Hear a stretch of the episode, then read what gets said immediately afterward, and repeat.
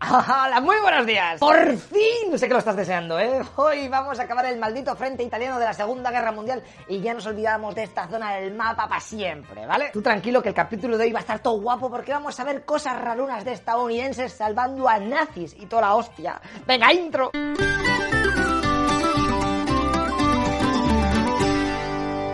A ver, que hay mucho que contar y no quiero que te pierdas. Nos habíamos quedado con los aliados top parados frente a Bolonia por culpa de la llegada del invierno. Perfecto, pues si eso había sido en diciembre del 44, no hay grandes cambios hasta abril del 45. Madre mía, ¿eh? Cuatro meses ahí gritándose desde lo lejos. Para la llamada gran ofensiva de primavera, los aliados tenían 1.300.000 soldados, la mayoría británicos y de sus colonias, que debían comerse a los alemanes e italianos, los cuales tan solo tenían medio millón de efectivos. Al igual que vimos en el vídeo anterior, se realizaron dos frentes principales, uno central y otro desde el este. En los primeros días de abril, los aliados cogieron cerca de mil bombarderos y se pusieron como locos a reventar las posiciones defensivas alemanas. Y ya el 6 de abril empezaron a avanzar por tierra. Ten cuidado, eh, que en esta ofensiva los aliados usaron 150 tanques lanzallamas. O sea que por allí había una oferta de nazi a la brasa. Los avances se realizaron bastante lentamente, mientras que los aviones aliados y ataques de artillería cada vez eran más numerosos. Ya se estaban gastando todo lo que tenían en los almacenes. Y es que la guerra estaba a puntico de terminar. Estoy diciendo abril del 45, ¿eh? Son las últimas semanas por ahí por Europa. Las defensas del eje, aunque lo intentaron, ¡bah! Poco pudieron hacer para frenar aquella oleada de peña de todo el mundo contra ellos. Y por si esto fuese poco, el 19 de abril, el Comité Italiano de Liberación Nacional para el Norte de Italia ordena a todo el movimiento de resistencia que haga una insurrección general. O lo que es lo mismo, los partisanos se ponen en Super Saiyan. De hecho, el 27 de abril, cuando Mussolini estaba largándose del país, al lado de Como, eh, ya a puntico de llegar a Suiza, fue cuando los partisanos le consiguieron capturar. Al pararle el convoy alemán en el que iba y que ya estaban retirándose del país. Fíjate bien dónde estaba, ¿eh?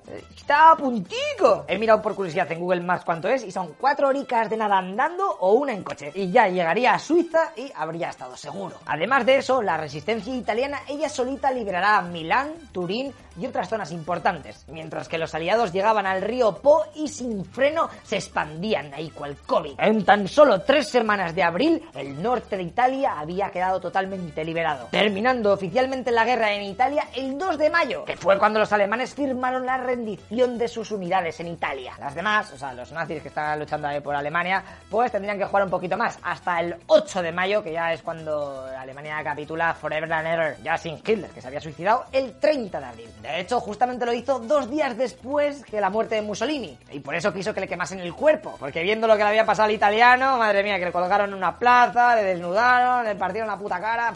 no quería convertirse en una Vale, pues ahora que se ha acabado toda la movida en Italia, tengo que contarte una operación secreta. La operación Sunrise. Que no fue otra cosa que una negociación entre los nazis y estadounidenses y británicos para rendir Italia con una condición y esa es... ¡ah! Pues eso ya lo vemos en el siguiente capítulo. Que no, el siguiente capítulo va a ser una cosa bastante pepino y también secreta. Pero no quiero hacer spoilers. A ver, que te cuento esta, la de Sunrise. Nos ponemos en situación, ¿eh? Vámonos unos meses antes del fin de la guerra, a febrero del 45. Ahí los soviéticos acaban de comerse Budapest y se encaminaban a hacer lo mismo con Viena, capital de Austria. Y claro, los alemanes tenían bastante más aprecio a los austríacos que a los italianos y preferían defender aquella zona al máximo. Es por eso que un jefazo de las SS, jefe supremo de este cuerpo en Italia, es autorizado para entablar conversaciones con los aliados. Ese mismo febrero del 45 se reúne con altos mandos americanos y británicos para llegar a un pacto. La cosa fue tal que así. El nazi les dijo lo siguiente. Mira, chechus, a ver, lo primero de todo, si Alemania pierde la guerra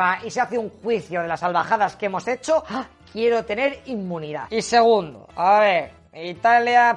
Está claro que la hemos perdido. Así que, ¿por qué no hacemos como que nos rendimos y nos dejáis llevar todas las tropas a Austria y así podemos defender Viena, eh? que está todo guapa? El muy tunante, por si no lo conoces, estaba diciendo que no fuese juzgado porque a mi cabrón era un pieza. Había estado con Himmler en todas. Así que era bastante responsable de la solución final judía, además de a saco de matanzas de la resistencia italiana. Pero fíjate tú por dónde, no va a tener suerte en sus reclamaciones. Los aliados dijeron que, mira, lo de hacer la vista gorda de tus crímenes, vale. Pero lo de dejar marchar a tus soldados allá a Viena, uh, uh, no. Dijeron esto mayormente porque por marzo los soviéticos estaban ya tomoscas a ver si los putos aliados se la iban a liar para pactar ellos por su cuenta una rendición con Alemania sin haberles dicho nada. Y encima como se enterase Stalin de que habían dejado marchar a 800.000 soldados alemanes para que fueran a luchar contra el ejército rojo, pues menudo pitorreo. De hecho, ya habían acordado en Casablanca los aliados y la Unión Soviética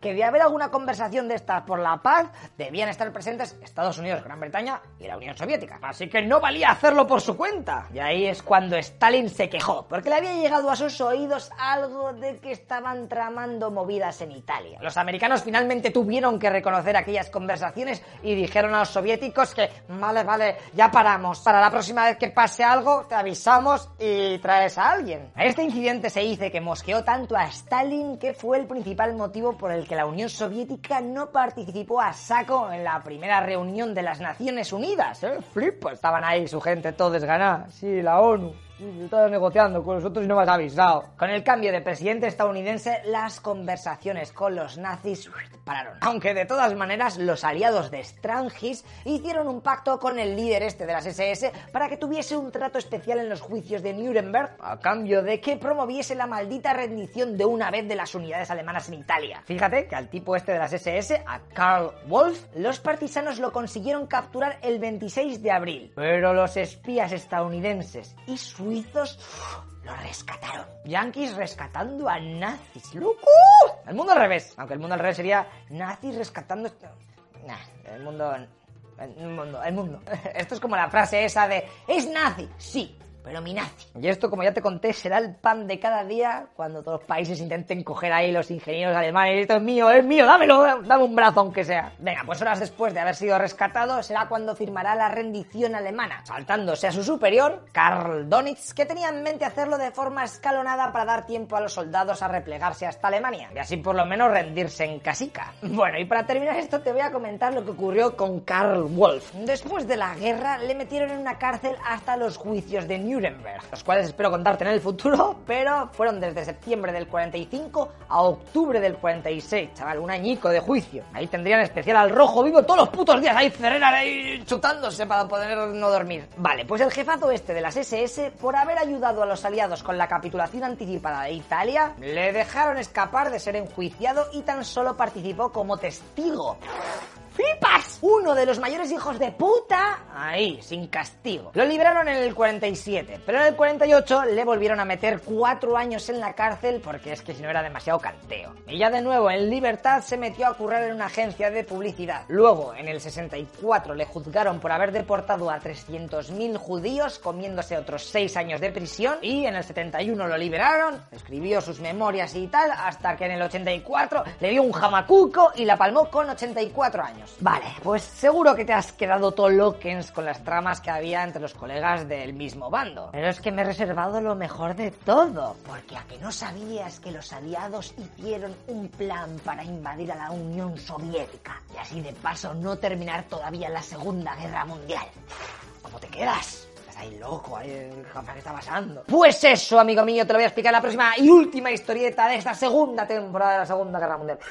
Venga, tíos. Hasta luego, loco pixas.